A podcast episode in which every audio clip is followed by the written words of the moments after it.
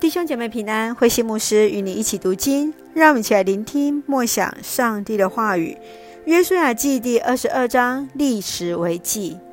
约书亚记从二十二章到二十四章是约书亚时代的结束，是属于附录的部分，来记述到摩西带领百姓出埃及，一直到约书亚带领进入迦南的信仰之旅。这个是来实践了实践上帝对以色列人的应许之约。从二十二章，我们从第一节到第九节，我们看到约书亚让流便、迦得和马拉西半个支族的军队，带着战利品回去到他们约旦河的东岸，也就是他们原本分得的土地。再接续第十节到三十四节，流便等三个半的支派，他们用石头。建立一座碑，作为见证之用的证坛。让我们一起来看这段经文与默想。请我们来看第二十二章第三节：直到今天，你们从没有离弃你们的以色列同胞，你们谨慎遵行了上主你们上帝的命令。约旦河东岸已取得土地的两个半支派。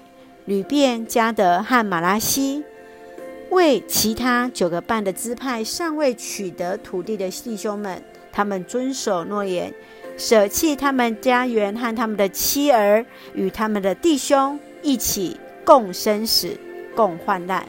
这是何等的美善！约书亚看见应许的实现、征战的结束，由衷的来感谢他的同胞当中的情谊，预备了许多的战利品。与祝福来给予他们，这真是美好的生命见证啊！你看到这兄弟合一的情谊的感受是什么呢？教会中弟兄姐妹要如何合一的来为主服侍、为主见证呢？愿主来恩待我们，来带领我们。继续，请我们来看第三十四节：流便人和家的人说：“这座祭坛向我们大家作证，证明上主是上帝。”因此，他们叫这座坛为正坛。即将回到约旦河东岸的旅店加德和马来西半个支族，害怕日后会被西岸的同胞给忘记，因此他们在河边竹坛立约，绝对不会背叛上主。除了上主，我们不造任何的祭坛。他们来表明自己的信仰，并且以此为证。因此，这座坛就取名为正坛，作为一个合一纪念的一个象征。即使分隔两地，他们依然要同心来敬拜同一位上帝。在你的生命当中，曾经做过什么样的信仰宣告吗？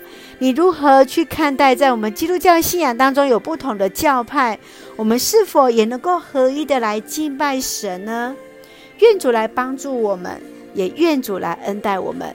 让我们一起用二十二章第五节作为我们的金句：只要切切地谨慎遵行耶和华仆人摩西所吩咐你们的诫命律法，爱耶和华你们的上帝，行他一切的道，守他的诫命，专靠他，尽心尽性侍奉他。是的，今天上帝也这样期待着我们来遵行神的律法，爱上帝，行他的道。守他的诫命，信靠他，专心侍奉主。愿主来帮助我们。我们用这段经文来做我们的祷告。亲爱的天父上帝，感谢你所赐给我们一切的美好与恩典。深信弟兄姐妹真实合一的心是你所喜悦的。愿你将那合一的灵藏在我们的教会当中来运行，同心合意兴旺福音，使主的名大为彰显。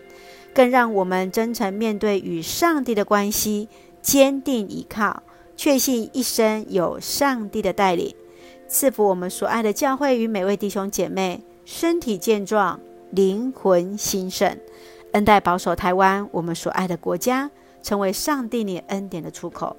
感谢祷告是奉靠主耶稣圣名求，阿门。